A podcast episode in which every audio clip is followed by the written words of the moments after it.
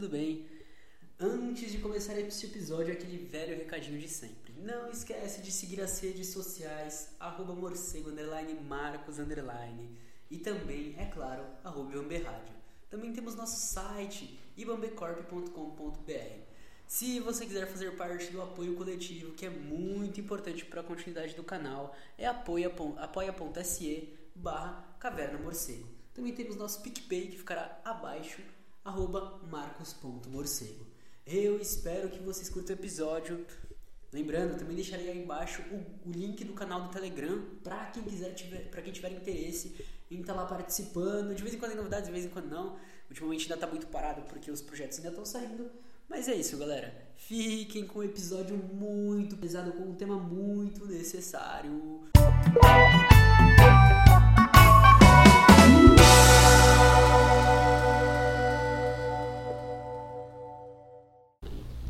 Salve, salve, morceguetes e morcegotes, tudo bem? Sejam bem-vindos a mais uma Caverna do Morcego com o seu podcaster da Praxis, Marcos Morcego. E hoje a gente tem mais um camarada da Praxis também.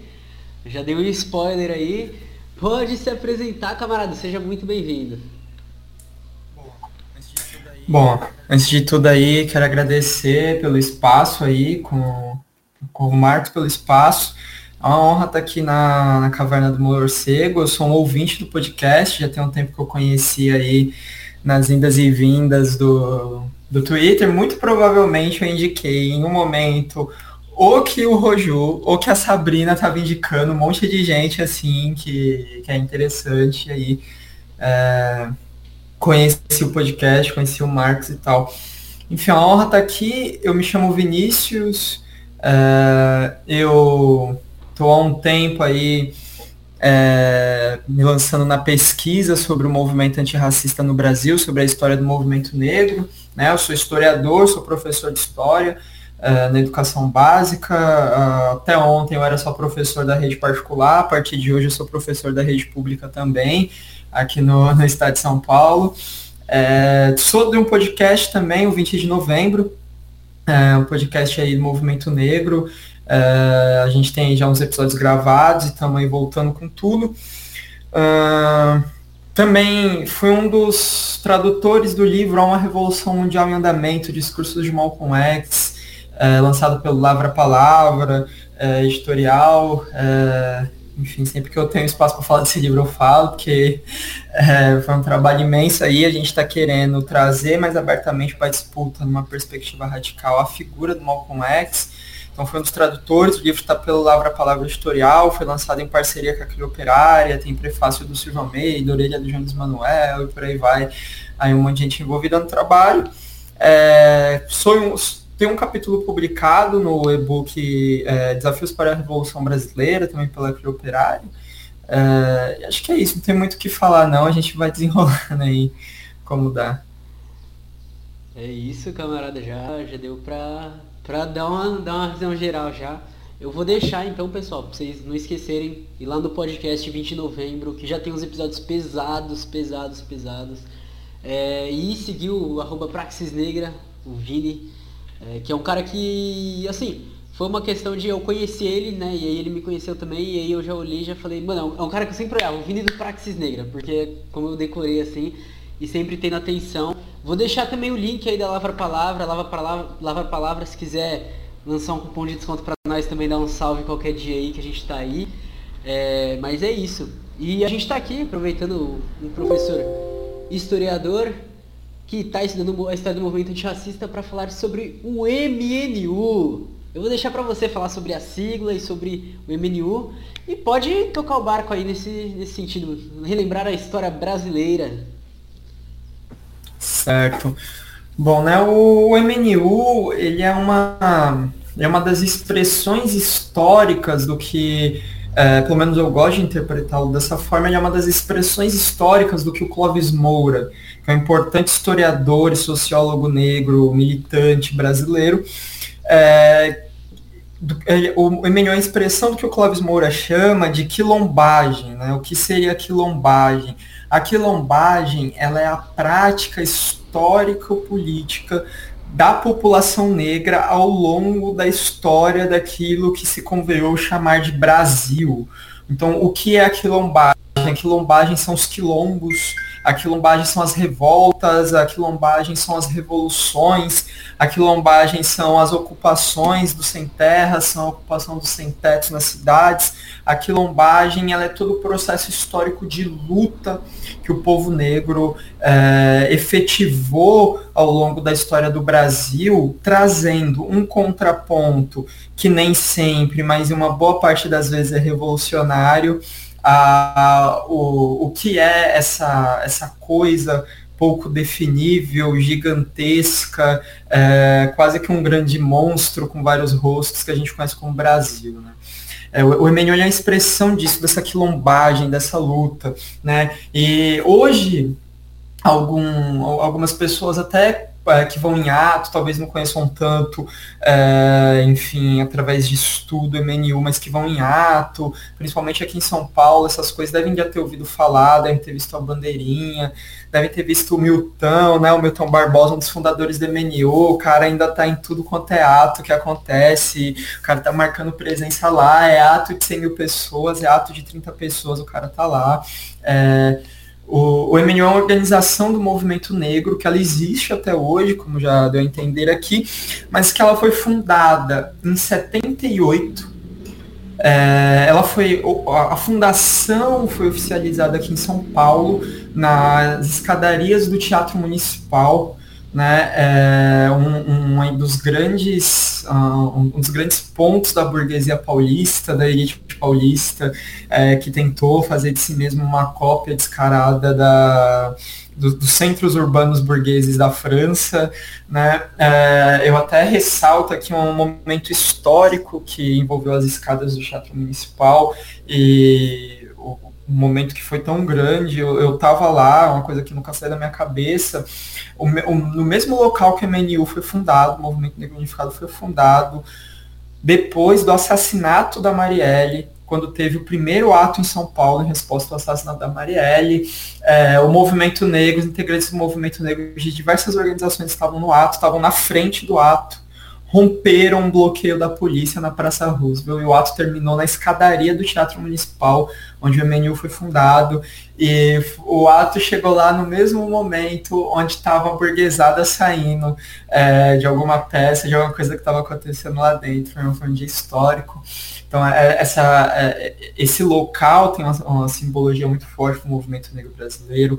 Até hoje, os atos de homenagem ao a origem do movimento negro unificado acontecem na, na escadaria do Teatro Municipal, é, e, e, tudo isso, né, toda essa coisa envolvendo esse local começa em 78, quando, é, em plena ditadura militar, né, a, a negrada, para usar um termo que os militantes mais antigos usavam bastante, a negrada subiu na escadaria do Teatro Municipal e simplesmente começou a falar contra o assassinato de jovens negros, começou a falar contra o encarceramento, começou a falar é, contra o racismo e também, e, e, por tabela, né, dentro de tudo isso, começou a falar contra a ditadura militar. Né?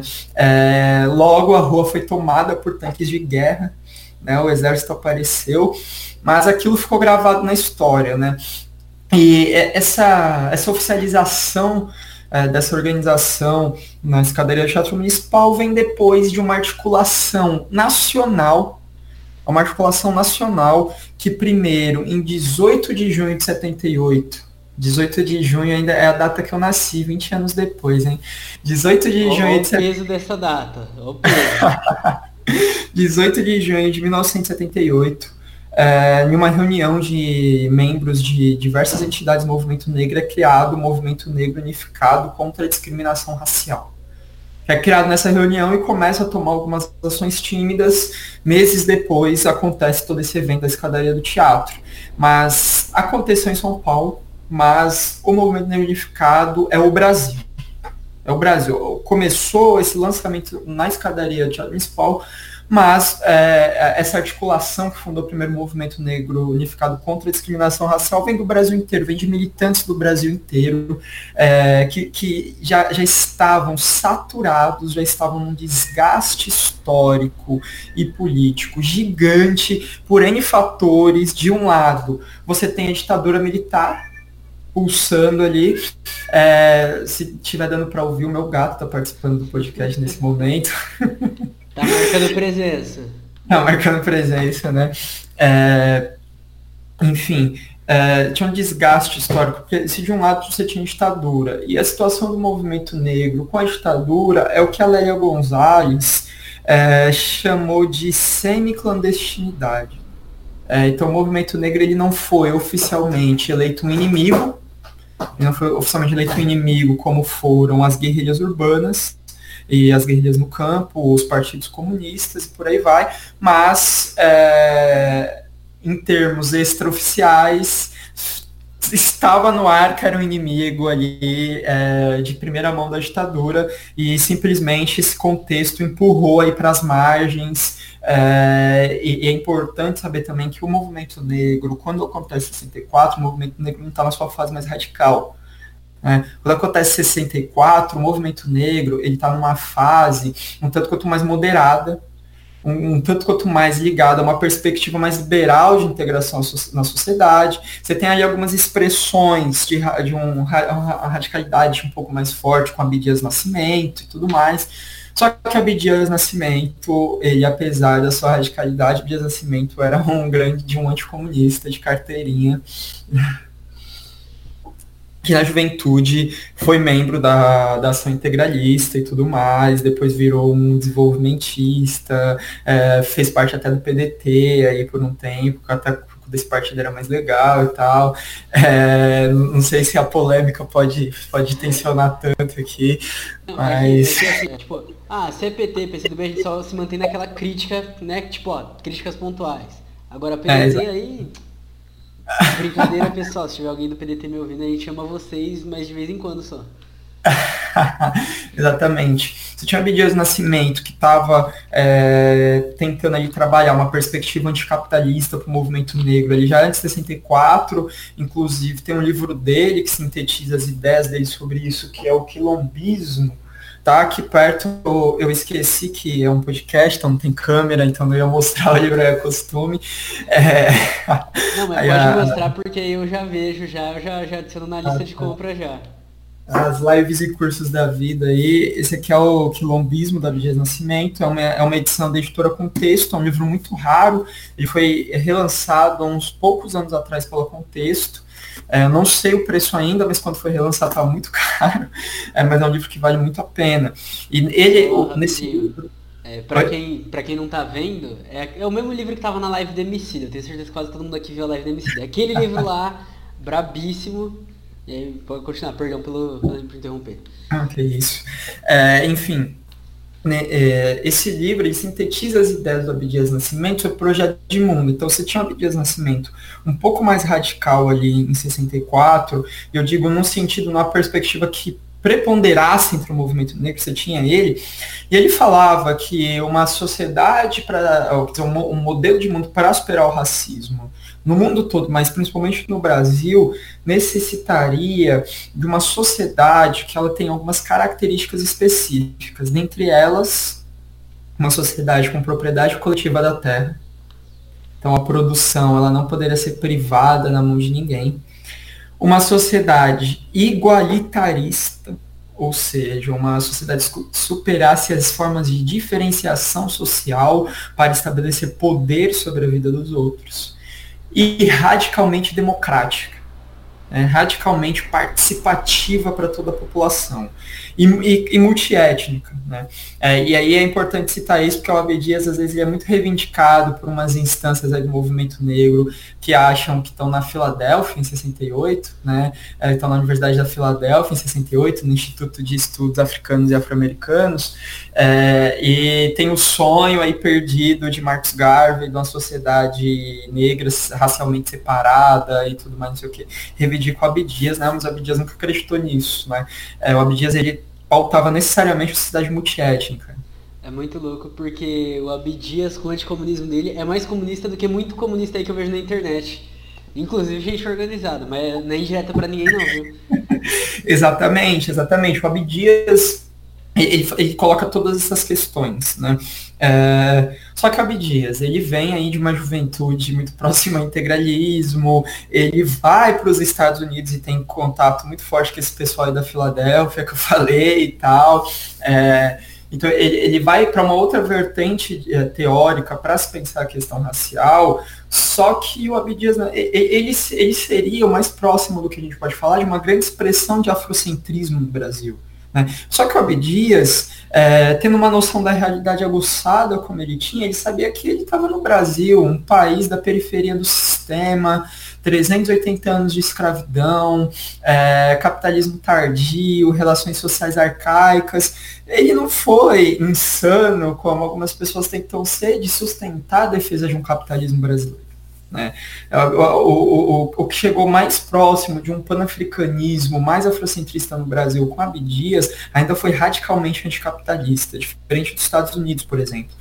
E aí você tinha o Abdias, mas o Abdias, essa juventude integralista, o contato com esse povo, o Abdias fez tudo isso e chamou de quilombismo, ele trocou o nome, né, das coisas, ele chamou as coisas por outro nome, é, desenvolveu uma linha de pensamento, mas ele tinha uma grande repulsa pelos comunistas, em 64, você já tinha o Clóvis Moura com obras lançadas já.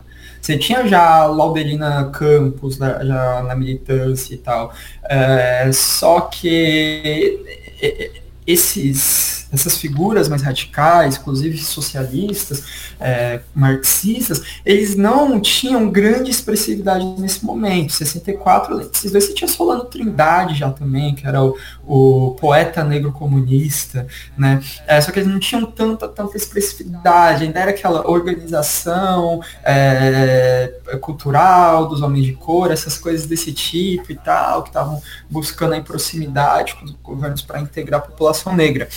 E aí acontece o golpe de 64, é, essa, essas organizações, elas rapidamente se diluem, né, essas organizações mais moderadas, pessoas como Abdias começam a ter problemas, porque por mais que ele que ele é, mudasse o nome das coisas para falar que é outra coisa, o Abdias Nascimento era considerado pela ditadura como socialista. Né? É, tá, tá no Arquivo Nacional, você entra na base de dados avançadas do CIAN, que é um mecanismo de pesquisa do Arquivo Nacional, estou falando com a linguagem muito restrita, o pessoal da, da, história aqui, mas tem aí esse banco de dados e tudo mais, que você acha os documentos do SNI, Serviço Nacional de Inteligência, né? Era basicamente a CIA da ditadura, que inclusive o Bolsonaro deu um jeito de reabilitar no ano passado né, no de reabilitar mecanismos de inteligência e espionagem que se aproximassem do SNI. O SNI ele tinha espionagem de alto nível, né, que vinha da Escola Superior de Guerra, doutrina de segurança nacional, só para dar uma contextualizada, a doutrina de segurança nacional, ela foi aplicada primeiro na Argélia pela França, na Guerra de Libertação Nacional, para torturar e matar é, argelinos revolucionários, e depois foi instrumentalizado pelos países centrais do capitalismo como um mecanismo de aplicação de, uma, de, de um modus operandi de guerra nas periferias do capitalismo, principalmente na América Latina, com as ditaduras que estouraram no século XX. Aliado a isso, você tinha a Escola Superior de Guerra, a escola superior de guerra basicamente era onde tudo, todo esse povo se formava para matar gente. Na escola superior de guerra tinha membros da burguesia brasileira, né, não tinha só militares, é importante falar, tinha membros da burguesia brasileira, sociedade civil na Escola Superior de Guerra, nos militares, e os militares brasileiros da Escola Superior de Guerra, eles foram, eles aprenderam sobre isso, ali entre os anos 40 e os anos 50 diretamente com os militares dos Estados Unidos. Então eles estavam indo para Panamá, para Guantánamo, para Washington para aprender a torturar. Né? É, então você tinha, você, você tinha essas, essas entidades, você dá para acessar os arquivos do SNI, e nos arquivos do SNI está lá o, o, o Abdias sendo citado como socialista perigoso, alguém que tinha que ser observado, a ditadura inclusive impedia ele de ir para evento internacional, dava um jeito ali na diplomacia para ele não ir. É, quando ele ia para uns eventos internacionais sobre questão racial e falava mal do Brasil, ele, ele depois recebia aquelas chamadas do governo, era, ficava sem conseguir um set seguido, assim, tal. É, o, o a, a, ditadura sempre considerou o abismo socialista, então ele teve problemas. Assim como Clóvis Moura, por exemplo, que era marxista, que foi do PCB, saiu do PCB por divergências teóricas, ainda em 64, foi para o lado, depois dos anos 60, para a CISA, formou o PCdoB, ficou bem próximo, foi para a clandestinidade também. Então, qualquer traço mais radical do movimento negro da ditadura foi dispersado pelo contexto. E essas organizações moderadas, hum, foi difícil é, fazer elas se diluírem. E aí, durante todo esse período da ditadura, você tem esse interregno no movimento negro brasileiro, para usar um termo que eu aprendi com a Sabrina Fernandes. Meu, eu acabei de ler o, capítulo, o começo do quarto capítulo dela definindo interregno, mano. Mano, que da hora. você, tem, você tem esse processo movimento negro e, e, as forças não se desenvolvem, né? É, só que o que, que acontece? O movimento negro está bem desmobilizado, mas por um lado, é, você tem figuras do movimento negro que foram para outras organizações que não necessariamente eram organizações somente negras. Né? Então, por exemplo, no Brasil, você teve na ditadura militar uma organização trotskista, né? e aí isso aqui é é basicamente jogar jogar água no, no óleo, na panela, pro Twitter e tudo mais. É um, mas, é um caminho perigoso, mas dá nada, dá nada. É um caminho perigoso, né? Mas, enfim, era uma organização trotski, era uma organização trotskista, convergência socialista. Tinha aqui no Brasil, na ditadura, e no interior dessa organização, você tinha uma revista chamada revista Afrolatim essa revista afrolatina era, era editada por uns militantes negros que coordenavam é, um, um grupo é, antirracista no interior da convergência socialista. E, e, e, esse, esse grupo foi um dos grupos fundamentais que na década de 70 fundaram o MNU.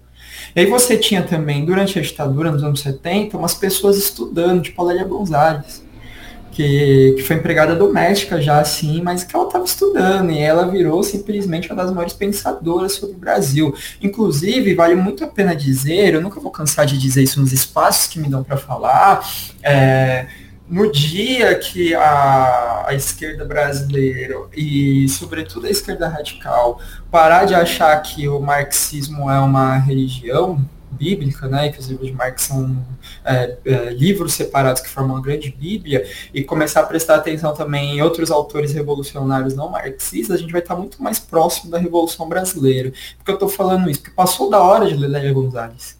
Passou da hora de Lélia Gonzalez. Assim. Passou, passou da hora. Quando a, a, Pode falar. Alô, Mavi! A Mavi, inclusive, comentou lá no. Eu fiz um post um pouco antes do episódio, né? Falando agora gravar com Praxis Negra. A Mavi foi lá comentou. Lélia e vários corações. Então fica um beijão aí pra Mavi também, se ela estiver ouvindo. E eu não, vou, não vou falar do projeto que a gente tá, né, que a gente tá vendo ainda não, porque isso daí é mais pra frente, logo menos o pessoal vai ficar sabendo. Eu fiquei, fiquei curioso também aqui. É... é... aquele primeiro projeto que eu te mandei, agora ele tá um pouquinho atualizadinho, ah, tá. pá. É, beleza. Enfim, é, passou da hora de Lélia Gonzalez, assim, num dos últimos eventos que a Angela Davis fez no Brasil, estava lotado, a Angela Davis questionou por que tanta euforia sobre ela no país que tem Lélia Gonzalez, né? É, e assim, é a mulher que tá falando, assim, não tem como nem falar, ó, oh, Vinícius, você não sabe de nada, não sei o que. É, é, é, quem manja, é quem, quem tá lá que. que... Ela, é, ela pode, ela pode e acabou. Exato, quem falou foi uma general. Esse soldado raso aqui é só mensageiro, não matem o mensageiro. É... Enfim, é, você tinha outras pessoas estudando, como a Lélia Gonzalez, que estava ligada a movimentos é, culturais no interior do movimento negro, como as escolas de samba, é, enfim, já vinha desenvolvendo um grande trabalho. Você tinha ali sendo criado já o IPCN, é, Instituto de Pesquisa Cultural do Negro, que tinha já João Rufino aparecendo, que a, a, a Teresa estava aparecendo, Beatriz Nascimento ali de algum jeito e tal. É, inclusive, num dos eventos do IPCN, que eu acho que tem muito a ver com o MNU e foi uma coisa que mudou minha perspectiva de mundo.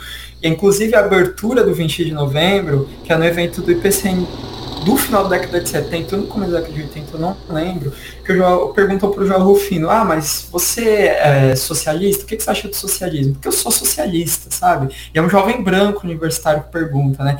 Eu sou socialista, você acha que tem uma saída para superar as relações raciais do jeito que elas são no Brasil sem o socialismo, não sei o quê, e não sei o quê. E aí o João Rufino, ele pega e fala que é socialista, mas que a gente tem que começar a olhar de um outro jeito para o socialismo, tra trazer o socialismo para uma coisa mais brasileira, porque se a gente ficar pensando a partir da Europa, isso é colonização, segundo ele. Então a gente tem que pensar o socialismo como uma experiência brasileira. Ele diz, então, o antecedente de socialismo é, não seria a Comuna de Paris, o antecedente de socialismo seria Palmares, é, isso diz muito sobre o MNU, isso diz muito sobre o MNU. Então a gente já tem diversas figuras ali. A gente tem o trabalho do Abdias que não para, a gente tem o trabalho do Clóvis Moura que não para. É, a gente tem outras figuras, não necessariamente negras também, que estão muito ligadas às construções teórico-políticas que vieram a, a, a trazer ao mundo a expressão política que foi o MNU, que foi o Florestan Fernandes também. Foi muito importante dentro desse processo todo. Florestan Fernandes sempre teve uma relação muito próxima com o MNU, inclusive em uma, em uma votação da Constituinte, né, é, da Assembleia Constituinte, é, no processo de redemocratização, o PT ele vota contra um projeto é, para a Constituição que foi criado pelos movimentos negros, sobretudo pelo MNU, uma forma de dispensar o racismo na Constituição. O PT é contrário na Assembleia Constituinte, e o Florestan é do PT. O cara simplesmente apresenta a proposta do movimento negro e manda uma carta para o PT falando que ele nem atrair os movimentos sociais, nem atrair o povo, nem atrair o movimento negro, é, que ele, ele tinha uma tarefa política dentro de tudo isso, olha só.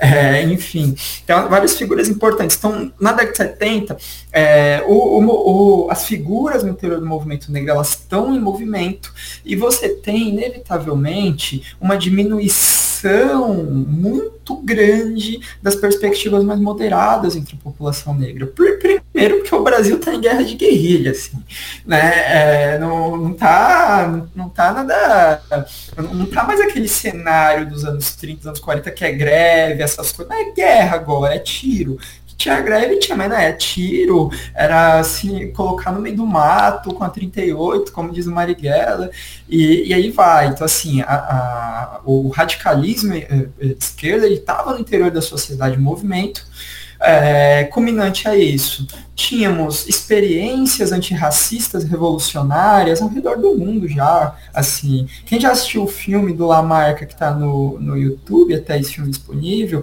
é, viu o Lamarca no filme dirigindo uma Kombi que tinha um adesivo do Partido dos Panteras Negras na, na, na no, aquele negócio de carro tal, que fica dentro assim, com caixa volante, tá painel, tá porta-luva, sei lá, tinha, tinha um adesivo. Eu nem falei porque eu também não lembrei o nome.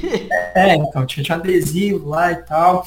É, a ditadura estava muito preocupada, a ditadura estava é, reprimindo o baile. É, os bailes blacks e tal, porque é uma, o baile black é uma cultura muito forte nos Estados Unidos, estava vindo para cá, eles tinham medo que, que, que junto com isso viessem também é, Partido dos Panteras Negras, Black Power, toda essa coisa, né? E aí, enquanto o, a ditadura estava reprimindo os bailes, não foi nenhuma repressão leve, mas enquanto estava reprimindo os bailes, os militantes eles estavam estudando tudo isso que estava acontecendo lá nos Estados Unidos. Então, você tinha o Partido das Panteras Negras já em 70, é, que influenciou muito a formação do MNU, influenciou muitos militantes brasileiros. É, ali, no, quando o MNU é fundado, você tem, por, é, por exemplo, as primeiras traduções para o português do livro, do livro, não lembro o título agora, mas é um livro que o Edward Cleaver, né, que foi um do, das grandes lideranças do Partido das Panteras Negras, escreveu quando estava na cadeia. Você já tinha traduções dele chegando em português, então já tinha uma influência é, você tinha um, um, outro sujeito aí muito influente para lutante racista no mundo que se estava influenciando o Irã e o Egito, não tinha como não influenciar o Brasil, que era o Malcolm X. Né? O, o, o Malcolm já está chegando profundamente aqui no Brasil já. É, e não só, as mobilizações por direitos civis também estavam chegando muito fortes, apesar da, do sentido político não, não ser tão parecido assim, as mobilizações por direitos civis, aí com líderes como é, Luiz Farmer Martin Luther King, estavam é, trazendo muita influência para cá, porque assim, querendo ou não, é, a gente pode falar, ah, mas eles não tinham um projeto de mundo radical, não sei o quê, mas ainda assim é, foi uma das maiores mobilizações massivas do século XX. Assim, é, eu, eu até discordo um pouco de que o Martin Luther King não era radical, né? Porque é, falam que ele era pacifista. Pacifista, para mim, é você apanhar, apanhar e não fazer nada. Agora, o Luther King, ele colocou 100 mil pessoas na porta da... Não colocou 100 mil pessoas no quintal do presidente dos Estados Unidos, assim é, facilmente, colocava 200 mil pessoas no ato fácil para desobedecer a lei, é, com tradição política radical de desobediência civil, assim, fácil, fácil. Então isso estava vindo muito também. E aí tem um outro ponto que é muito pouco lembrado nesse período, que estava influenciando o movimento negro no Brasil também, que era uma uma parte do mundo que a gente tem que começar a lembrar mais, que se chama África Portuguesa né, ou África lusófona, como algumas pessoas chamam, gostam de chamar, a gente está falando de Moçambique.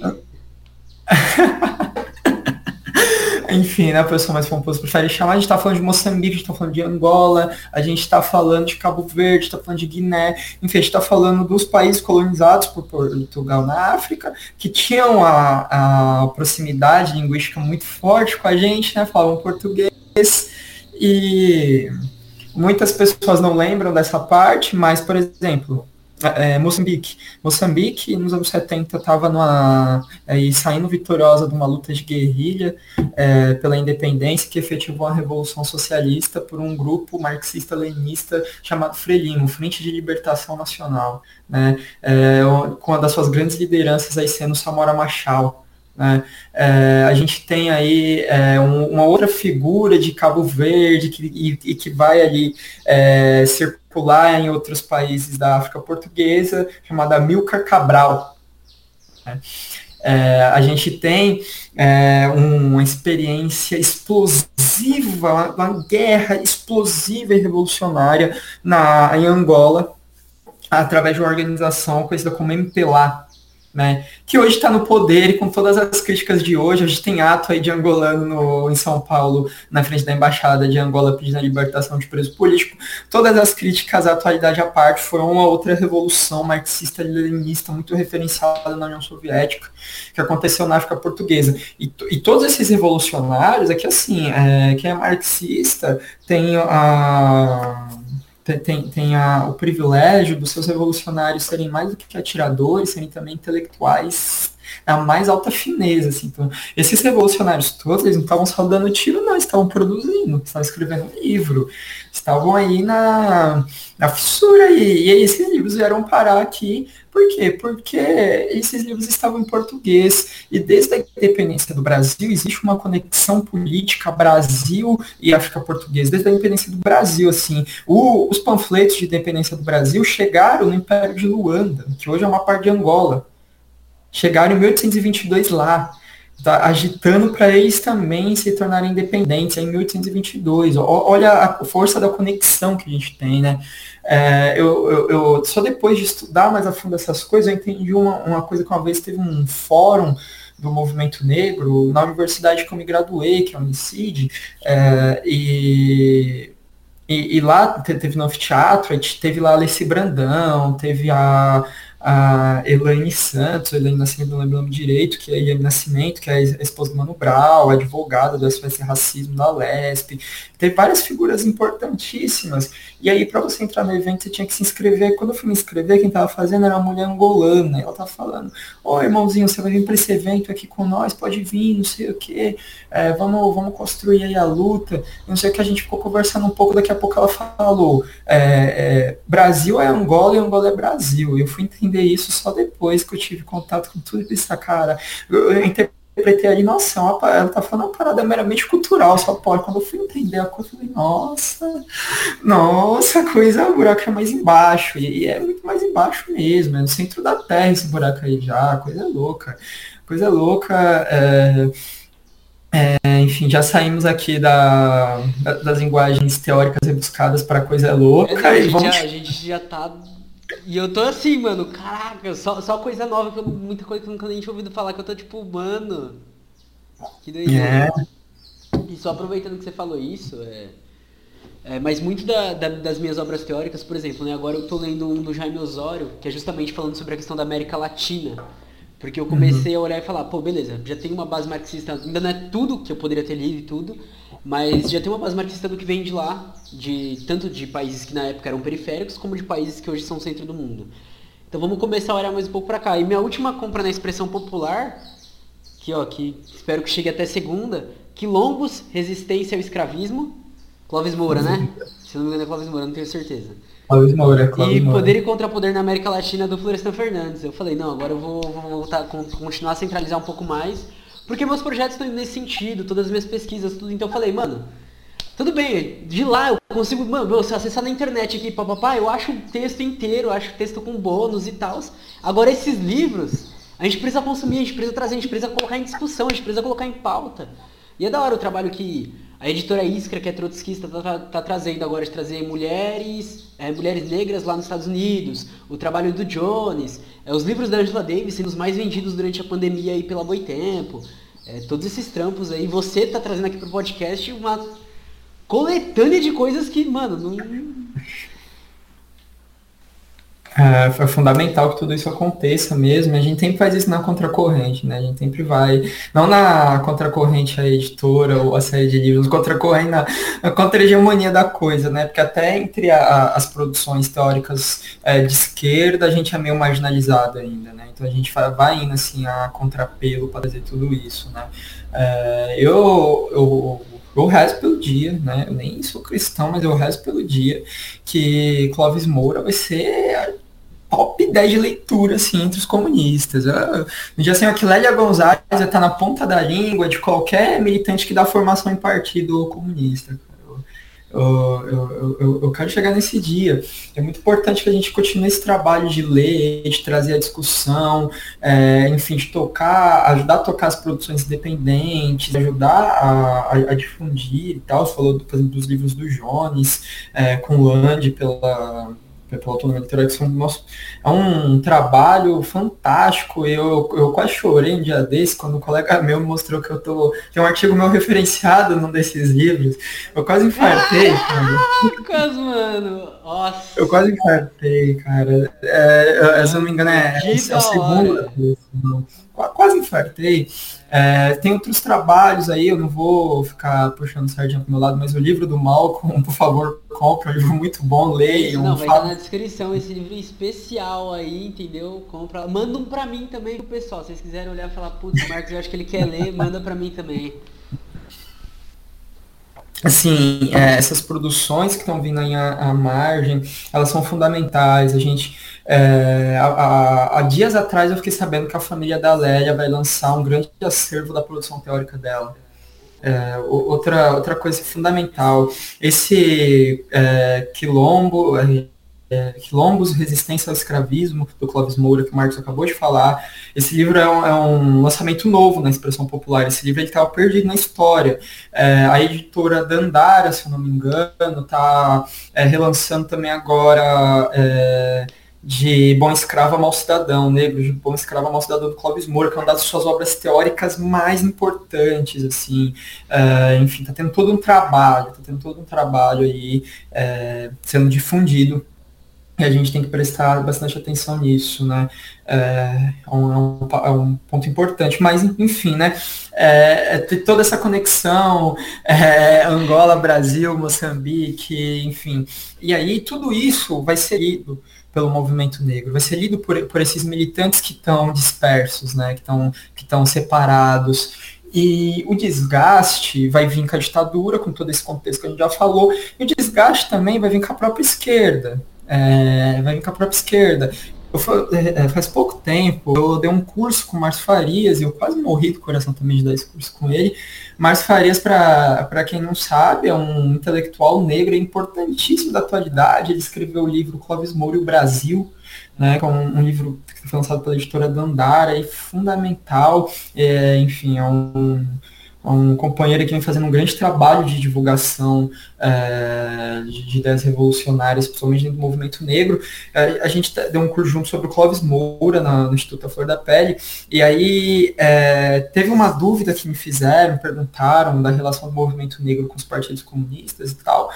E aí é uma, é uma coisa muito complexa, mas de início, para a gente pensar essa questão, a gente tem que sempre lembrar, olha, é, no, na história do Brasil, o movimento negro sempre te, a população negra sempre teve as suas próprias organizações, sempre fundou as suas próprias organizações, seja na perspectiva até de direita, como a Frente Negra Brasileira, ou seja, até na perspectiva radical revolucionária como o MNU, apareceram organizações próprias. Então sempre foi uma relação que, apesar de todos os pontos positivos, apesar de todas as ações, perspectivas políticas, militantes negros importantes que passaram pelo PCdoB, pelo PCB, até pelo PT e tudo mais nas suas épocas mais radicais, até pelo PDT nas suas épocas mais radicais também, a, a gente tem que lembrar, porque a Lélia foi do PDT também, cara.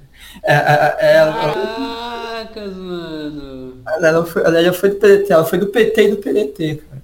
É, a gente tem sempre que lembrar, a gente tem sempre que lembrar é, que a, a, apesar de todas as coisas positivas, sempre foi uma relação que teve uma tensão forte, assim, é, a questão racial dentro da esquerda radical no Brasil. E admitir isso é o que a gente precisa para avançar na pauta, assim, não adianta falando, ah, mas no meu partido, nos anos 30, tinha um líder negro. Ah, gente, pelo amor de Deus.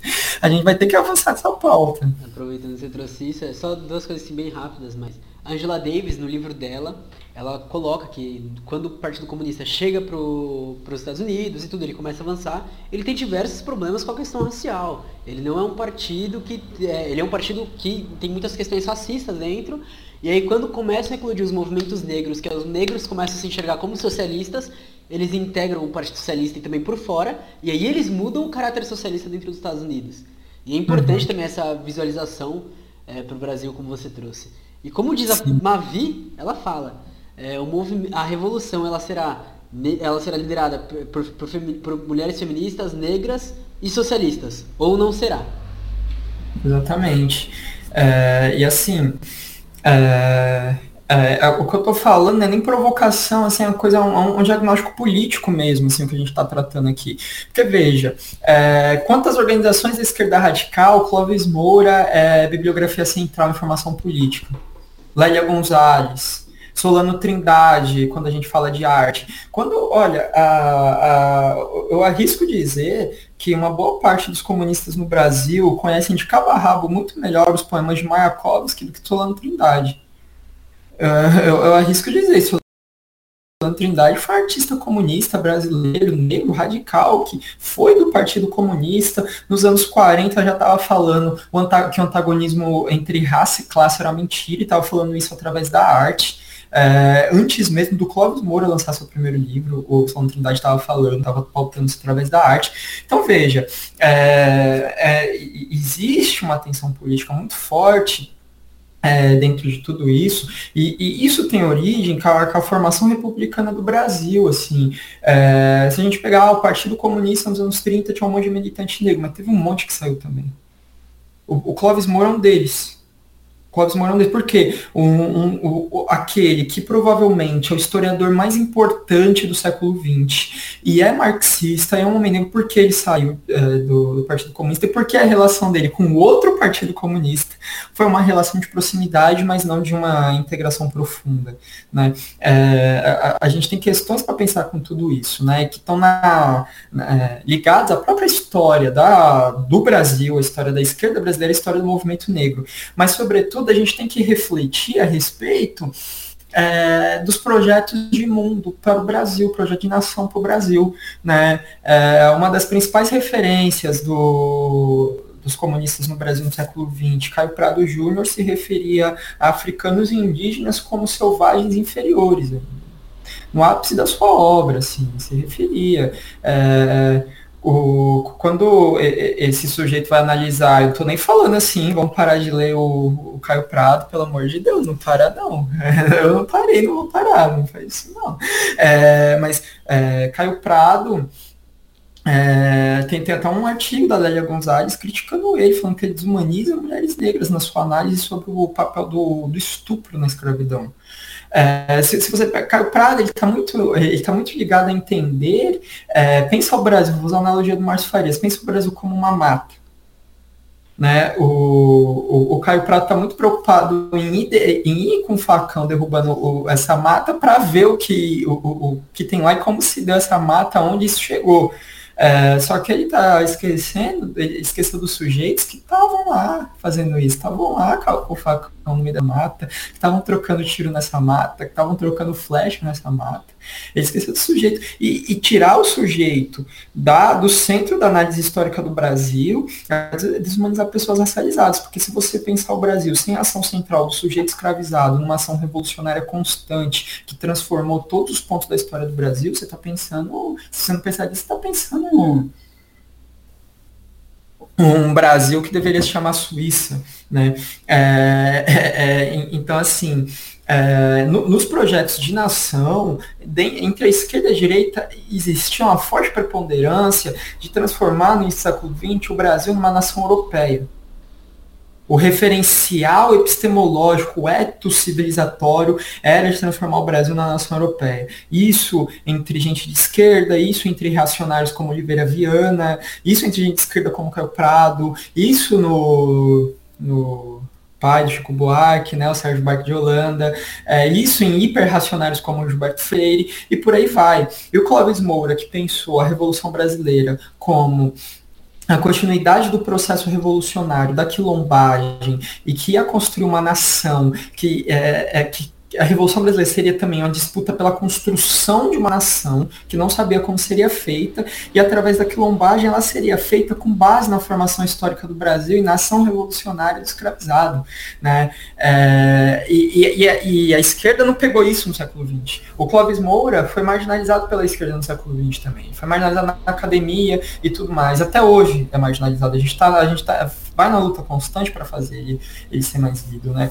É, Aí veja, e, e, isso se dá não para o Clóvis Moura, mas para o movimento negro de maneira geral ao, ao, século XX todo e vai. Então gerou um desgaste, por quê? Não, não necessariamente que a esquerda brasileira é a Ku Klux Klan, mas a, a, a esquerda brasileira, dentro de referenciais políticos, teóricos e civilizatórios que não dialogavam profundamente com a realidade brasileira, brasileira e com as gentes brasileiras, que são pessoas negras, é, é, acabou pautando um projeto de mundo onde a população negra é um detalhe ou é uma coisa que está lá, mas não está.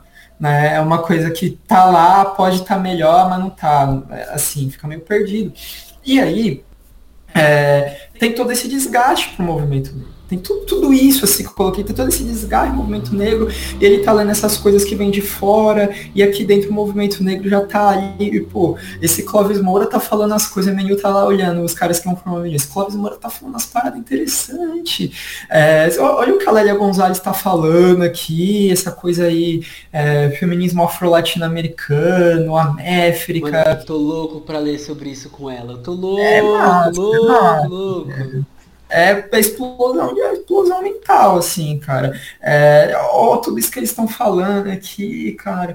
Olha, olha, olha tudo isso. Aí aparece o Florestan Fernandes. Nossa, olha esse Florestan Fernandes. O que, o que esse Florestan Fernandes está falando aqui? Ó? Vamos ligar as coisas.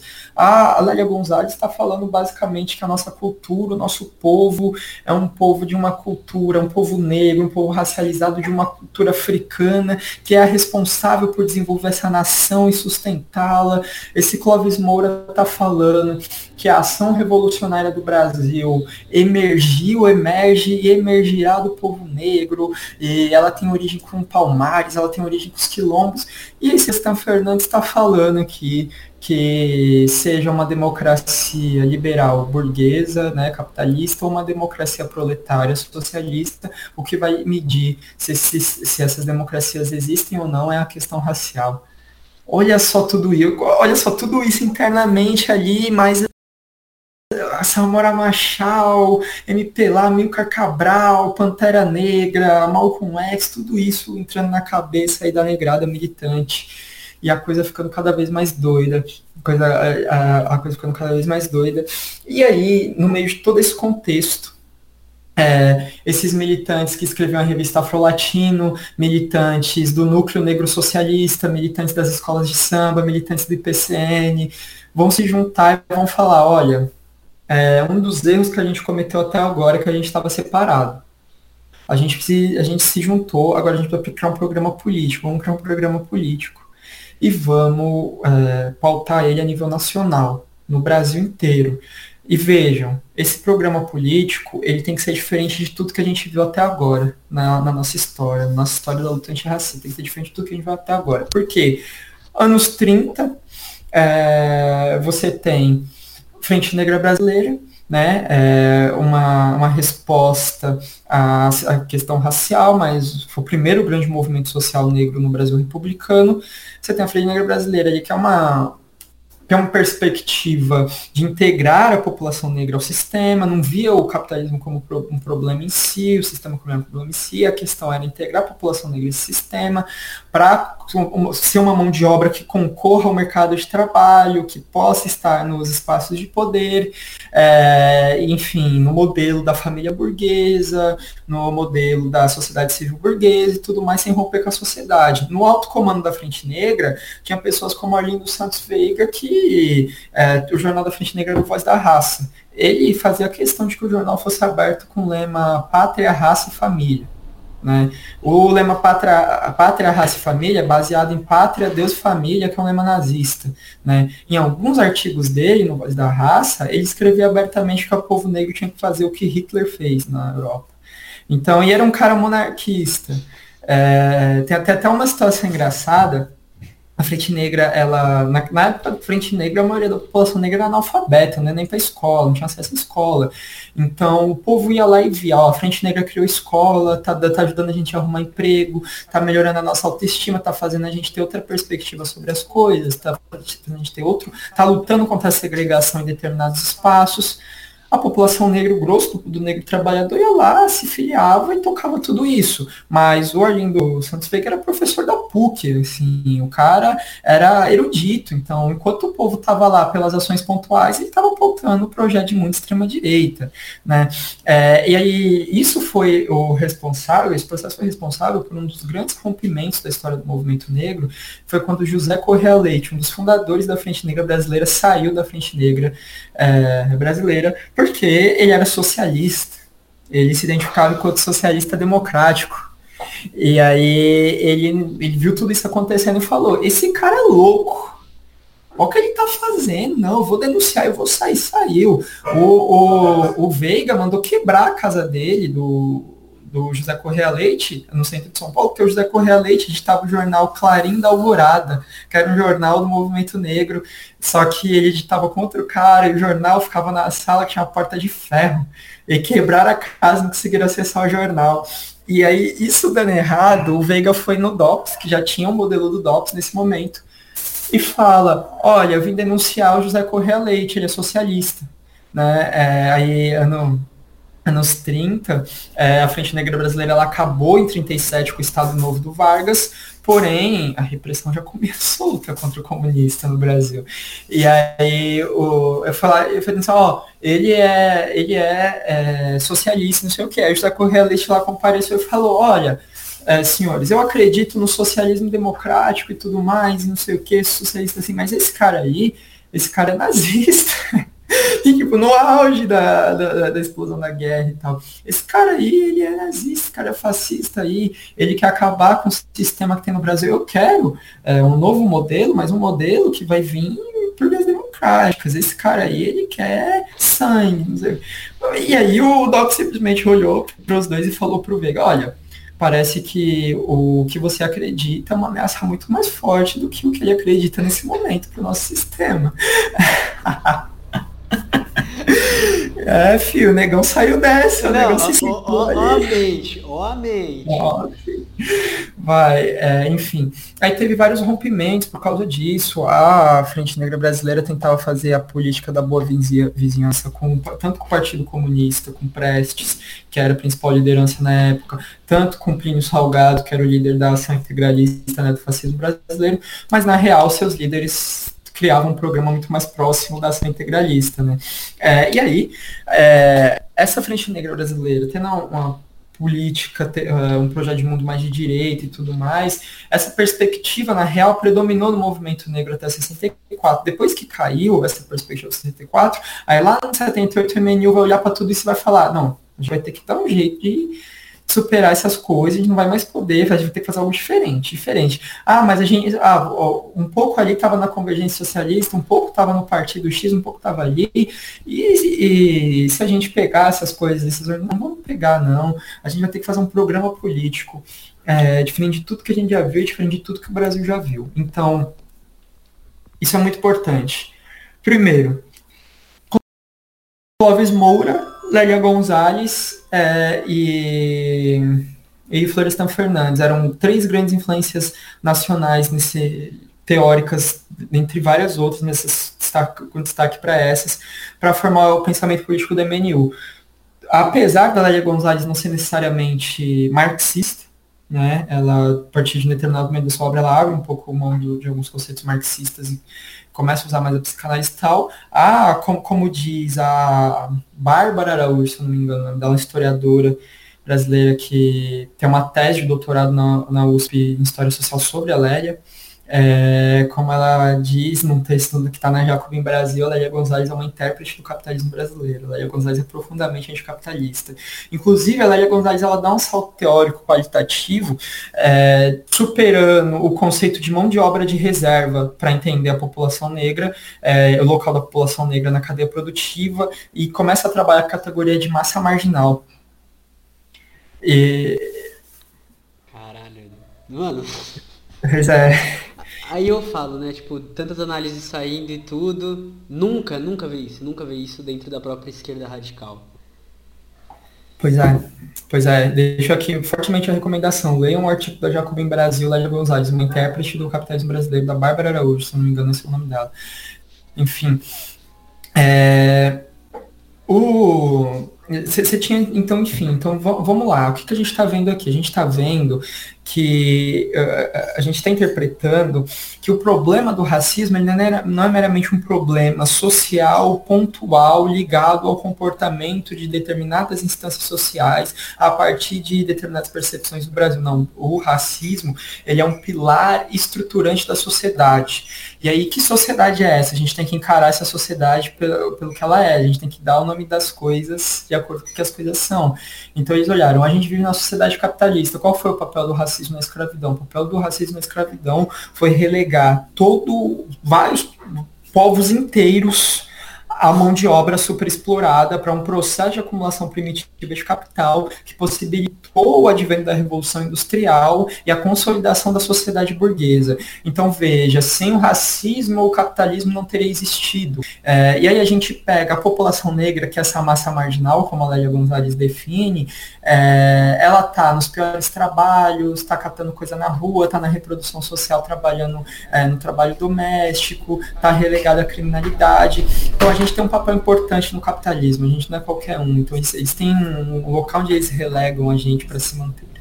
Então, então primeiro ponto, né? Uh, então, para superar o racismo, se o racismo é estruturante, eu sempre faço essa analogia. Uh, quando você tem um prédio, você remove um dos pilares desse prédio, o prédio começa a cair. Então, não dá para falar que o racismo é estrutural, é estruturante, sem pensar na perspectiva que não vai superar essa sociedade, porque quando você move uma estrutura, um prédio cai. Logo, quando você move a estrutura dessa sociedade, ela cai. E o racismo é uma dessas estruturas, né? Então, o, o começa a olhar. Então, para superar o racismo, a gente vai precisar de um projeto de mundo. Um projeto de mundo para, de um, que supere essa sociedade. Então, é, e aí o, o Florestan Fernandes fala, né? Se na primeira fase do movimento negro para 64 ele estava liberal e moderado, pós 64 é o movimento negro radical e socialista. E é exatamente isso que o MNU propõe. Então, o, o capitalismo não dá, nós temos que construir um outro modelo de sociedade. O que, que o Clóvis Moura está falando? O que que o Almir Cabral está falando? O que, que os Panteras Negras estão falando? O que, que a gente tem sobre isso? É construir o socialismo. Né? E é um socialismo, não é qualquer socialismo não ai, mas é, a, a, a, Rússia não era racista quando era socialista porque tinha uma universidade lá que vinha gente da estudar. É, é ótimo, é foi importante isso. Claro, a União Soviética superou o racismo de muitas formas, mas é, isso é raso. A gente está falando aqui da construção de um socialismo que na sua gênese ele enxergue a necessidade de superação do racismo para de fato efetivar uma revolução proletária. Né? E, e, isso é algo novo, não dá para falar, ah, mas isso está implícito às experiências socialistas. Não tá, não tá. É, e isso... Eu acho é muito, é muito interessante isso, porque, tipo, né, a Rússia, beleza, ela via isso por causa da internacionalização do movimento, porque era um, né, ela enxergava toda essa questão, tipo, mas por fora. Agora, num país que foi construído, que a gente tem mais da metade da população negra, que a gente tem um grupo de indígenas, que a gente tem muitos, muitas pessoas que fogem de outros países, inclusive de países latino-americanos, vai ser uma construção diferente, querendo ou não, vai ser uma percepção diferente, tem que ser um, um rolê diferente. Exatamente. Um exemplo de revolução que pautou muito a questão racial foi Cuba. Né? O, muitas da Revolução Cubana, a, o, os escritos é, de dependência de, de Cuba, né, na luta pela independência, já falava da, da de superar o racismo. Só que, veja, é, Cuba, apesar de pautar isso, não pautou com a centralidade política necessária. E aí é um. Tem que ser um menino emocionado do Twitter para falar que está implícito aos processos revolucionários, porque o próprio Estado socialista cubano admite que existe um problema com o racismo. Fidel admitiu que existia um problema com o racismo, cara. É, é, então, a gente está falando de um outro tipo de construção da própria concepção do que é uma revolução socialista. E isso vai, de, vai ao encontro de Franz Fanon. E aí é muito importante falar, várias figuras do movimento negro hoje falam que quem apresentou Fanon para elas foi Milton Barbosa, um dos fundadores do MNU. É historiador também. É, então veja, existe um problema. Então, existe um problema que é a sociedade, a gente nunca vai superar o racismo sem ela. Aí tem lá a Lélia Gonzalez, a Teresa Santos e tal. Então, a gente tem um problema também que é uma questão de gênero. A gente tem um problema também com a questão de gênero. O, qual, o, onde está a mulher negra nessa sociedade? O Abdias já vinha falando há muito tempo, já, já vinha falando, sobre é, a, a, exploração da mulher negra. É, já tinha outros estudos, a Laudelina Campos, cara, década de 30 e 40, é, empregada doméstica, militante da Frente Negra, do PCB, cara, tava falando já. É, então, vamos pegar esses acúmulos. Então, veja, existe uma questão, uma opressão racial, estrutural dessa sociedade, é, e essa opressão racial, ela também ela também acontece dentro de um universo onde ela acirra e é acirrada pela opressão de gênero, assim como é pela opressão de classe. E a opressão de classe sempre ficou clara, porque os negros é, sempre teve uma tensão muito forte entre os negros no Brasil, entre a classe média negra, né? E a, os trabalhadores, a classe trabalhadora, e aí, por favor, pessoal, não me matem, fala, só existem duas classes, as que trabalham e que não trabalham, vamos fingir aqui que todo mundo é, concorda que existe a classe média, a classe trabalhadora, existem diferenças, mesmo que possam ser a mesma classe no final das contas, existem diferenças entre essas duas. Então, sempre teve uma tensão muito forte. Então a questão de classe ela já era bem elucidada, a questão de gênero começa a ser elucidada e pensa, não, mas como assim? Estão é, falando aqui que a mulher negra é oprimida, explorada por ser negra, por ser mulher, por ser trabalhadora, caralho. Cara, assim, não vamos. Há outro dado que aponta para a necessidade da gente mudar essa superar a sociedade, um dado que aponta para a necessidade revolucionária. Né? É, e aí a gente também é latino-americana, e entra a Lélia Gonzalez com a Méfrica, a Méfrica Ladina, né, a, a feminismo afro-latino-americano, é, aí entra também uma coisa, o movimento negro brasileiro, antigamente do MNU, sempre negou muito a cultura africana, negou muito o aspecto cultural é, como um aspecto importante, como um aspecto central também, tal, sempre negou muito, eles queriam muito mais ser europeus do que ser brasileiros ou negros ou africanos, sei qual denominação a gente encontra outra para parar nessa ladeira. Mas eles sempre quiseram ser mais europeus que qualquer outra coisa. É, e aí o MNU leu o Cabral, o Lélia Gonzalez, o MNU tá falando, não, vamos reivindicar a nossa ancestralidade, a nossa raiz cultural, cara. Vamos reivindicar. É, Então veja, é, aí entra aquela onda estética dos Estados Unidos, o cabelo, as roupas com estampas africanas, os dashikis e tal, é, cada vez mais a importância política sendo dada às escolas de samba, a musicalidade, a cultura, a identidade. Várias pessoas começaram a pautar, e aí é uma perspectiva mais problemática, mas nesse momento várias pessoas começam a, a pautar é,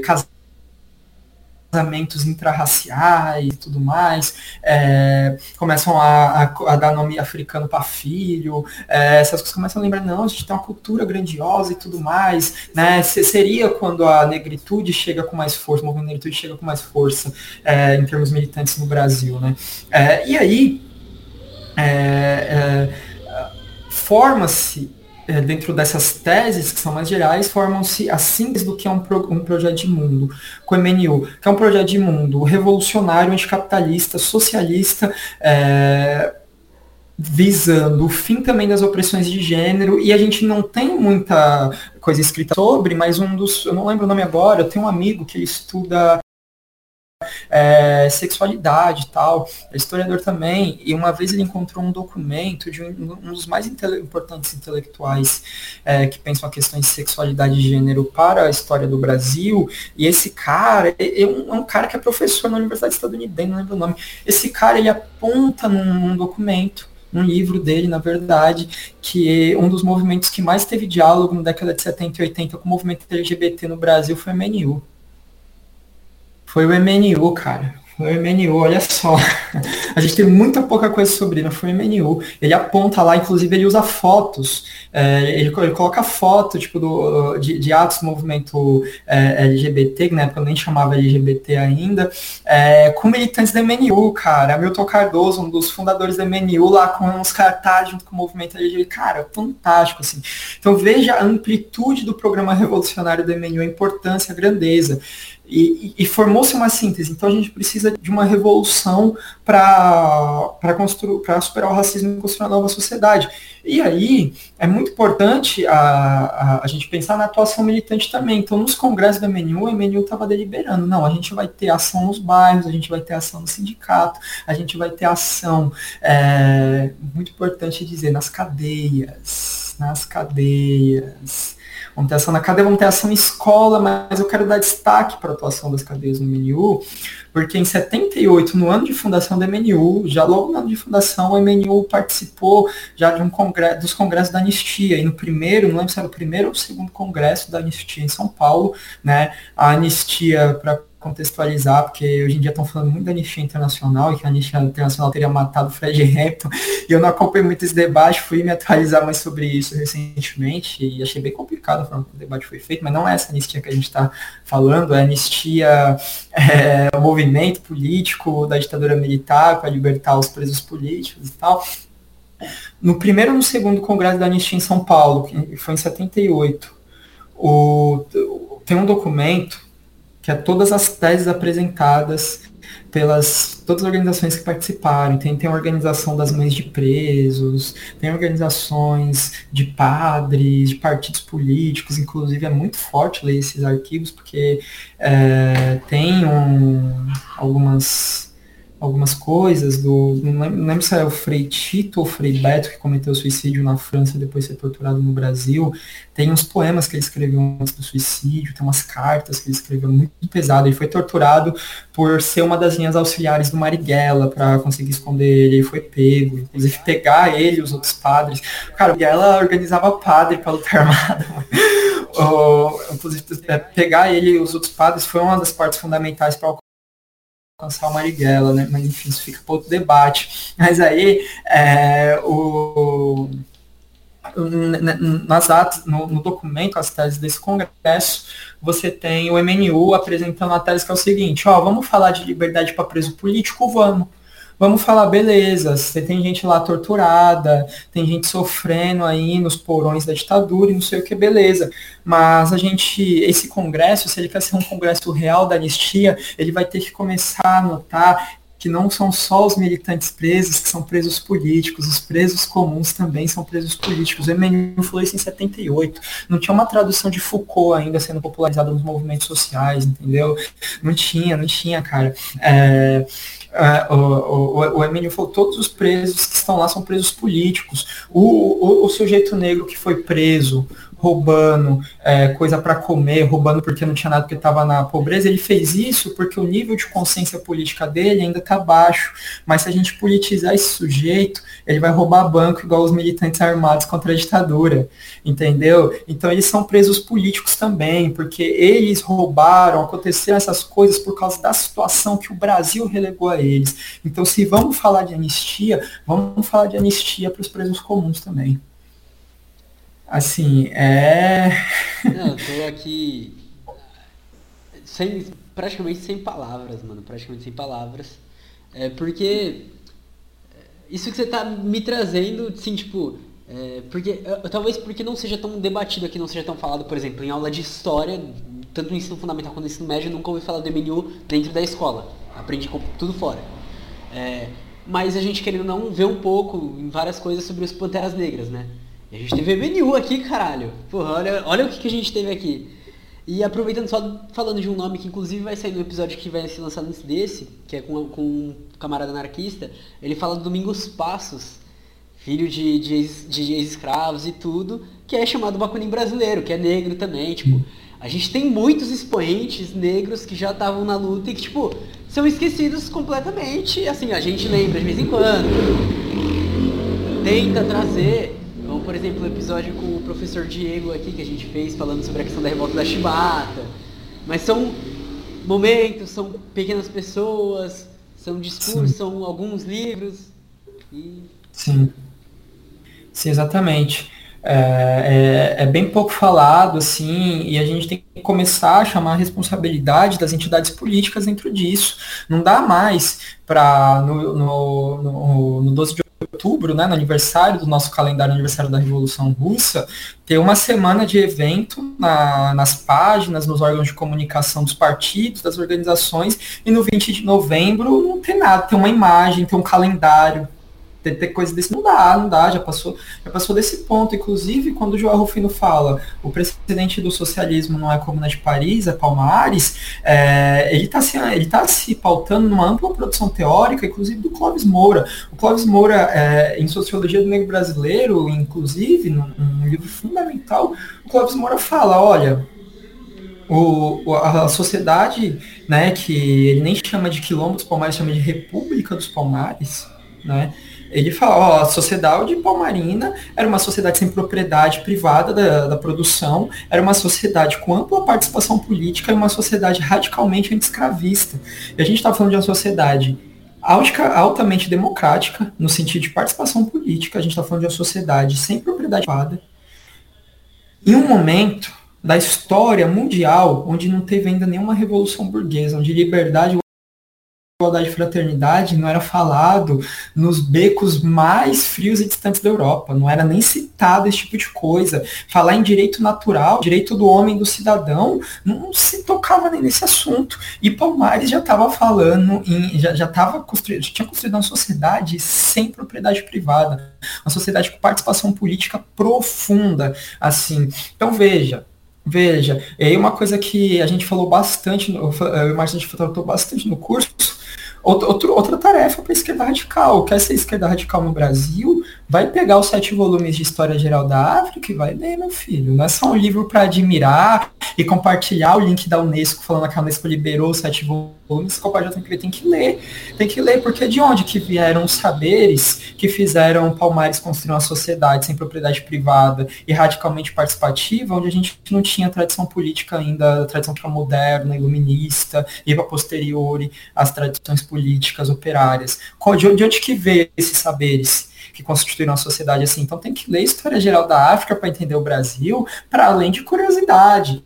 E não é só ler a história geral da África para entender o Brasil, para ficar vendo historinha do que veio antes. É para estudar a estrutura social, cara, para estudar a estrutura econômica de sociedades é, antes da, da colonização, entender como os saberes políticos dessas sociedades estão entranhados na luta brasileira. Né? Eu não tô falando a parada afrocentrista de vamos resgatar não sei o que, não. Tô falando de, não tô falando de coisa que está no passado, tô falando de coisa que está aqui. Falando a cultura africana não tá, tá aqui, tô falando de coisa que tá aqui. O saber político africano tá no passado, tá aqui, cara. É, e, e, veja, E não é só para saber historinha, não, é também para entender uma teoria da história que pensa as relações sociais brasileiras para além dessas perspectivas que pouco se aprofundam na formação social do Brasil. Porque o que está lá no História Geral da África não é só historinha, historinha para a gente ler, não, sabe o que aconteceu, que está lá em História Geral da África. É uma teoria da história para entender as relações sociais da modernidade. Tá? Assim como o, o, o, marxismo é uma ciência histórica, existe uma teoria da história no interior do marxismo, existe na coleção História Geral da África. Leiam, por favor. Cara, e é assim, é, é que eu não sei, que é, é, um processo que acontece assim, que eu vejo que aconteceu comigo, que aconteceu com o meu camarada Wesley, que está sempre comigo, com algumas pessoas, por isso que, né, do projeto que eu citei previamente, eu até falei com você, porque o que me levou a até onde eu tô, né, de, de pô, tá trazendo você para estar tá discutindo esse momento em específico, de estar tá comprando livros desse momento, foi o marxismo. Porque o marxismo ele me diz assim, ó, você tem que fazer uma análise concreta da realidade concreta. E para fazer essa análise tem que entender todo o processo que rolou, economicamente, culturalmente, politicamente, ideologicamente. E aí, você volta, beleza. Então vamos lá, Brasil, escravatura. Beleza, a gente tem duas, duas linhas aqui, né, majoritariamente. Portugal e África. Eu preciso estudar as duas coisas para entender o que aconteceu. Mas peraí, a história da África é muito dispersa porque tem coisa pra caramba, tem tudo. Então vamos ter que estudar tudo, não tem outro jeito. Não tem como entender o ponto que a gente chegou. Porque como que a gente vai entender as relações que aconteceram entre os negros quando eles estavam vindo pra cá, sendo que eles faziam parte de culturas diferentes? Porque o que a gente tem aqui foi justamente isso, uma junção de diversas culturas de, de África. E aí sim, sem você olhar para isso, você não consegue perceber. Como você vai entender a questão de como existe realmente essa identificação entre a gente e os países africanos sem entender toda essa relação que foi construída, entender de onde veio. Como que a gente vai pautar, por exemplo, a luta no campo sem entender as lutas indígenas e as lutas dos africanos na época que estavam na fuga da escravidão? E, e não sei, tipo, é muito estranho, por exemplo, quando eu chego nesse, em vocês, nesse pessoal que eu falei, e eu falo, agora a gente tá vendo isso pouco da hora que você trouxe isso daqui, porque eu acho que é interessante pra gente, pra gente compor um projeto, tá analisando isso, e aí quando você vai conversar com algum movimento social, é sempre os mesmos nomes, as mesmas pessoas, e aquilo. E não avança, e não tem um progresso, e aí quando vai ter um progresso, é, por exemplo, no coletivo Minerville, que é um coletivo negro, só, tem, só dentro desses espaços que a gente tem um aprofundamento teórico disso? Exatamente, exatamente. E aí fica difícil até pra gente argumentar contra os afrocentristas em defesa da esquerda, porque os caras não tá ajudando também, bicho. É, é ajuda nós aí, porque a coisa não tá fácil, mas é, é, realmente uma questão muito séria essa. É, e você falou da predominantemente das, das nossas identificações portuguesas e africanas, o Malcolm X no, no final da sua vida, ele estava falando muito sobre como a gente precisa descentralizar as nossas perspectivas políticas. E se a gente descentralizar um pouco, a esquerda radical também precisa estudar muito sobre os povos originários, estudar muito sobre os povos indígenas. Ah, vamos viver o socialismo, vamos ver sem propriedade privada, os povos indígenas, tá tipo, tá, tô vivendo. tô vivendo, é o povo mais antigo lutando contra o capitalismo no Brasil. Cara, então, estão surgindo tantos movimentos que estão se aproximando da terra. Como, por exemplo, Teia dos Povos, que inclusive. Teia dos Povos. Eu, eu, eu fico admirado com o que eles estão fazendo. Eu vejo a produção de alimentos deles e eu falo, porra, que da hora. Aí eu comecei a seguir algumas pessoas indígenas. E aí você vê toda, toda a luta que ainda acontece, simplesmente para poder ficar no lugar onde eles sempre viveram. E aí você fala, mano, por que não tá, tipo, quando acontece uma coisa assim, a gente não tá mobilizando aqui em São Paulo mesmo, a gente tá indo em cima das entidades que estão promovendo isso, porque é um bagulho. Nossa, eu fico. Eu tô ficando bravo já. já. Fórum Popular da Natureza é um outro expoente muito grande que está pensando nessa questão também. É, mas enfim, o MNU está dentro de tudo isso, colocando tudo isso aí em xeque, falando, olha, a gente precisa avançar nessas pautas. Inclusive isso que você falou, a gente sabe muito sobre o Partido dos Panteras Negras e não sabe do MNU. Tem um artigo do MNU é, na década de 80 que eles falam, olha, a esquerda brasileira adora falar de um movimento negro radical que vem de fora, mas tá cagando pra gente. Eu falo com essa, essas palavras, né? Mas é bem. E, e, e não tá se importando com a gente, não tá se importando também com seus próprios atos. Tá pensando lá como a questão racial dos Estados Unidos, tá pensando lá na nação do Islã, no Partido dos Panteras Negras, mas e o MNU? E as relações raciais do Brasil? Fica onde dentro dessa esquerda? É uma crítica muito importante. Mas enfim, aí o MNU ele aparece enquanto essa expressão revolucionária da quilombagem, risco a dizer que desde Palmares é a expressão mais revolucionária organizada da quilombagem que a gente teve na nossa história. E aí, na década de 80 para frente, ele participa dos congressos é, para se pensar a questão racial no mundo, é, enfim, aquele congresso da África do Sul e tudo mais, conversa com as outras organizações. A gente tem a fundação nos anos 90, já tinha na Bahia, né, o Negro, que é uma organização ligada ao PCdoB, uma organização negra também, é, anticapitalista, e nos anos 90 ela foi fundada aqui em São Paulo, cara. Eu tive a honra de ser aluno de um dos fundadores da Unegro São Paulo, que é o São Roberto Jesus, foi meu professor. E através dele eu conheci outro fundador da Unegro São Paulo, que é o Juarez Xavier, cara, professor da Unesp também. Cara, duas figuras militantes extraordinárias. E para quem não sabe, um dos outros fundadores da Unegro São Paulo é o Denis Oliveira, professor da USP, tá ligado? A rede, é, rede de quilombação, se eu não me engano. É, então, veja, é, é, é, as organizações vão seguindo, a MNU vai seguindo, mas aí com a redemocração, queda do muro de Berlim, socialismo, eurosocialismo e tudo mais, nova esquerda, assim como boa parte dos movimentos sociais fora dos partidos, o MNU foi sugado para dentro disso, para ele se colocar dentro dessa situação, uma nova hegemonia política de esquerda estava se formando no Brasil, os comunistas é, em grande escala foram mortos na ditadura, principalmente os dirigentes, o, o PCB passa a ser uma coisinha pequena, o PC do, o PC, o PC do B é um pouco maior, mas a sua perspectiva política não é predominante, porque as pessoas estão falando, nossa, caiu o muro de Berlim, vocês já eram. Né? E tá vindo o PT com tal de socialismo democrático há um tempo, que é uma coisa bem interessante, mas que ideologicamente vai saindo do partido ao longo da, da década de 90, tanto que a Leia Gonzalez, uma das razões dela sair do partido é isso. É, e aí, é, vários, part... vários movimentos sociais se aglomeraram em torno do programa do PT de, enfim, uma via possível institucional para se pautar as relações de poder e as relações de opressão. É, e aí a gente, o MNU não é diferente, tanto que o MNU ele até ficou um pouco excluído de alguns eventos do movimento negro, porque ele estava deliberando junto com o PT e as, as outras organizações não. Mas aí o, MNU entrou numa onda mais de apostar numa via institucional, como várias outras organizações, não é só organizações do movimento de mulheres, movimentos é, sociais de bairro, movimentos sociais de moradia, enfim, vários movimentos apostaram, apostaram fortemente é, nessa via, no programa político que girava em torno do Lula, né, saudoso Lula que está aí de volta na Lula está de volta para jogo aí, né? Eu, eu, eu, brinquei esses dias no Twitter que três pessoas é, diferentes, mas que não estão dormindo pelo mesmo motivo, são Ciro Gomes, Vera Magalhães e Bolsonaro. Lula está de volta para jogo. Total.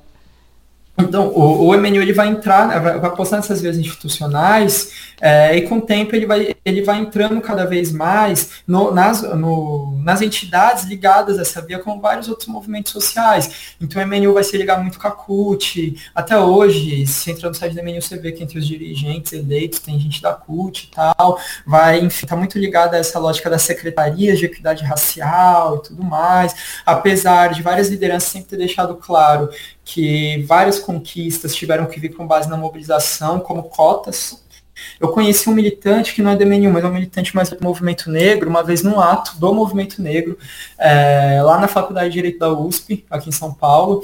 É, aí ele estava me falando, pô, você estuda? Eu falei, ah, tô tentando entrar na universidade faz tempo. tô, tô querendo entrar na universidade e tal. E aí é, ele, ele pegou e falou, pô, é, que bom, espero que você consiga usar o programa de cotas. O, é, o meu filho fa faz universidade hoje pelo programa de cotas. Ele pegou e me falou a seguinte história. A presidente do presidente do Brasil, Dilma, não queria assinar a lei de cotas. Na verdade, se você pesquisa, é, mais, é, enfim, mais lá para os anos 2005, 2006, quando o debate vai vindo com mais força sobre cotas, o PT teve instâncias do partido que publicou material contrário à lei de cotas, que era uma política liberal, política burguesa e tal. e aí. É, várias contradições, né? Que... É, e aí, o, ele, esse cara mais velho que eu conheci, ele fez parte de uma articulação entre algumas organizações, e os caras se amarraram na frente do Planalto, lá em Brasília, se acorrentaram, fizeram greve de fome lá na frente é, até a lei de cota ser assinada. Ela sancionou, assinou, ele olhou para mim e falou, agora você me pergunta se valeu a pena. Meu filho está estudando medicina, cara. Meu filho é o melhor aluno da sala de medicina, tá ligado? Aí veio, ó, outra coisa. É, é, que é importante citar, apesar deste pacto institucional com o movimento negro e o petismo, para a lei de cotas sempre teve uma larga mobilização para forçar o, o, os governos progressistas a aprovarem. Esses governos progressistas também vieram numa grande onda de desumanização do povo negro através da segurança pública, a lei antidrogas, antidrogas, de, uh, antidrogas de 2006, a, a lei sancionada pelo Lula. É a lei que deu o maior disparo no encarceramento em massa na história do Brasil. Proporcionalmente, a partir dessa lei, o Brasil encarcerou mais que a ditadura militar. E o Brasil... Se pegar o, o, discurso do Lula agora, ele falou da questão de armar mais a polícia, que tá faltando armas melhores e mais balas e não sei o quê. Então. Mas peraí. E aí logo depois ele ainda fala, né? Mas a gente também tem que pensar na questão do, do povo negro que morre, que é, que é morto e não sei o quê. Mas ainda. É, Vamos juntar as coisas, por favor, junta, junta, só junta, tradição. Só, só analisa.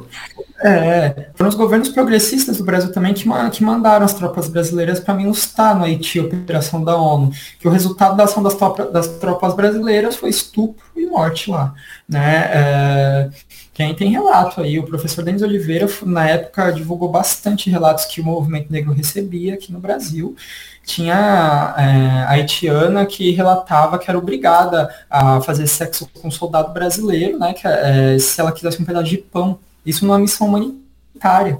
Isso é estupro. Assim, só numa operação numa favela do Haiti, o exército brasileiro matou 12. E depois veio, veio para cá e replicou nas favelas do Rio o mesmo tipo de operação.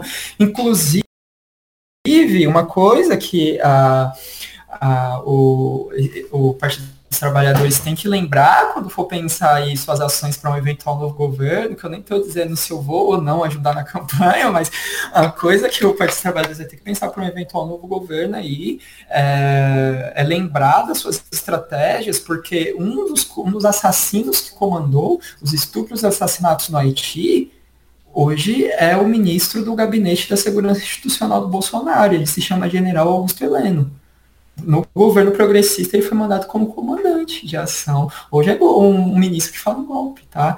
É, tem, que, tem que pensar essas estratégias melhor aí, cara. Mano, eu lembro do. Eu tava ouvindo lá do B do Rio. Acho que foi o primeiro que eu ouvi, mano, o primeiro ou o segundo, que eles estavam falando justamente sobre as milícias.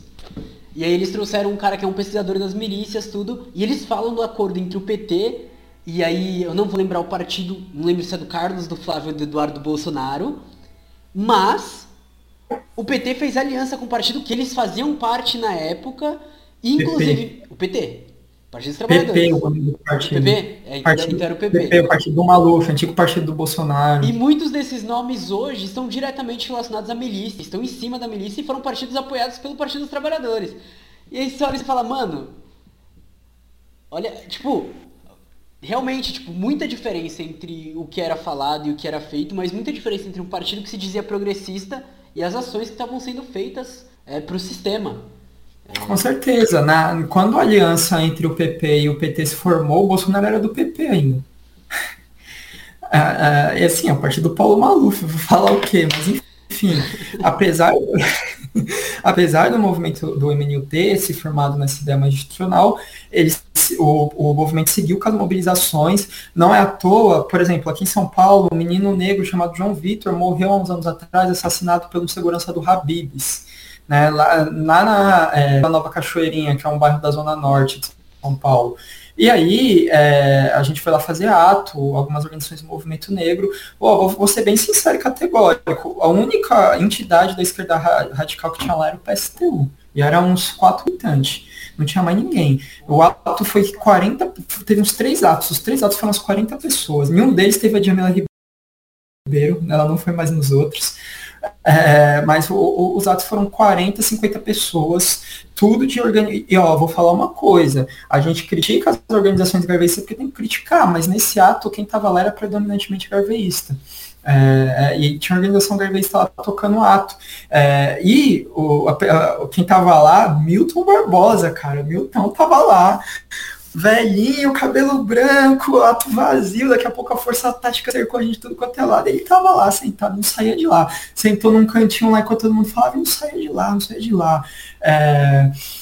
Então veja, é, apesar da, dessa, de estar na instituição, nessa Secretaria de Equidade Racial, tá no, no ala governista, né, durante esse tempo dos governos progressistas, o MNU nunca parou sua mobilização quando necessário, apesar de ter mudado os termos, né, é, não ter mais, ter mais a radicalidade revolucionária dos anos 70 e 80, e também outra, uma análise de conjuntura que a gente tem que fazer, e lembrar Sabrina Fernandes também, de novo, né, é, o, o petismo, enquanto ala governista, governista é, teve grande papel para desmobilizar o movimento social. E o MNU não ficou livre disso. Até hoje tá, a gente não ouve falar mais tanto, a gente não vê mais tantos militantes do MNU, é, principalmente jovens. Então, tem uma série de coisas aí, mas se eu for falar só do, do que o MNU, como o porquê o MNU se desradicalizou depois da, aí, dos governos, com os governos progressistas, isso vai dar só um, um, podcast sobre isso, porque eu tenho até um capítulo de livro sobre isso. Quando eu falei que tinha um capítulo no e-book Desafios para a Revolução Brasileira, é disso que eu trato, é sobre o movimento negro é, desmobilizado nos governos progressistas e a, e a preponderância cada vez maior de movimentos negros liberais ou garveístas, porque eles apareceram e cresceram, né? É, inclusive, algumas pessoas até podem estranhar. Eu abro uma análise sobre o movimento negro a Sabrina Fernandes, né, dando os sintomas mórbidos, justamente para partir do ponto da desmobilização no, na época dos governos progressistas. Mano, é... você tá me ouvindo? Porque eu não tô... voltar aqui. É... Tô, tô. Eu tô fazendo um texto, inclusive eu até postei no, no, no, no Twitter, que é justamente, eu estou partindo da questão da redemocratização, do pós-ditadura, fazer uma análise do, do Estado e do neoliberalismo. Como é que tá passando o carro de som?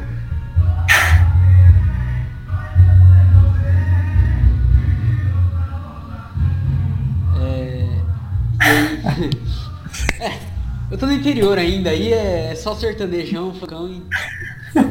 Mas então, voltando. E aí eu quero fazer justamente, eu quero chegar pela análise do, do Jaime Osório até a questão da, de 2008, da crise econômica, juntar essa crise com a crise que a Sabrina Fernandes traz nos Sintomas Mórbidos e fazer uma análise do que aconteceu agora com o que o Assad Haider traz na, na Armadilha da Identidade. Eu estou planejando para fazer isso daí em dois episódios.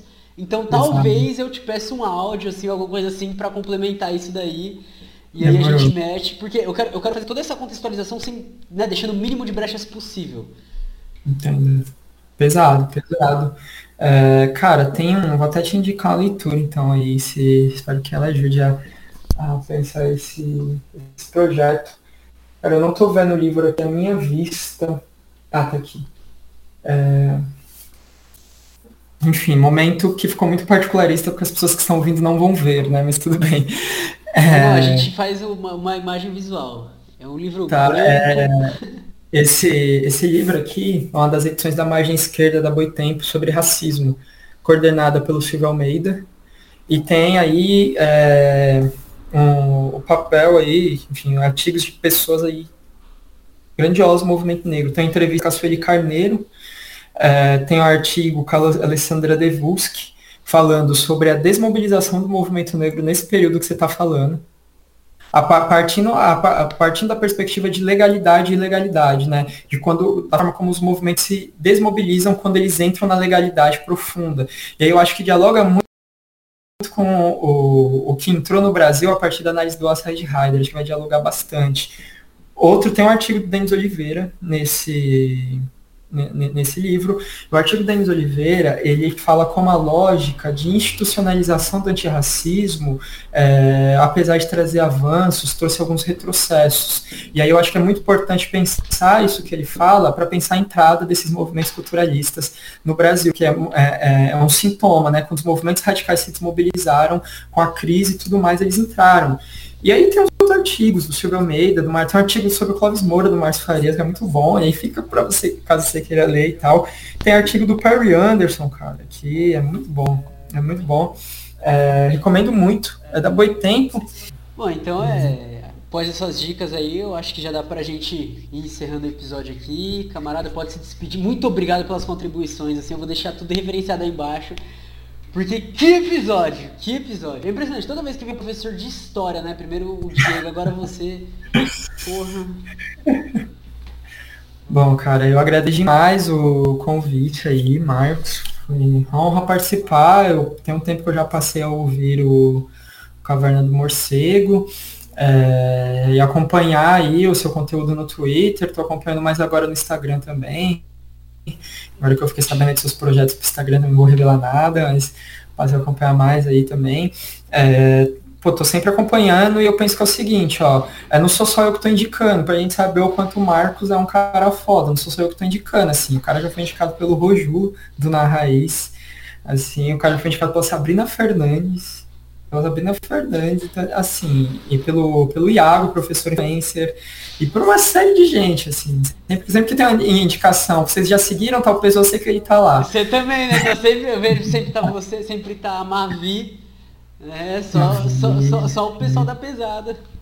Só o pessoal da pesada. É, inclusive, no futuro próximo aí, no 26 de novembro, fica aqui o convite público já para a Mavi participar.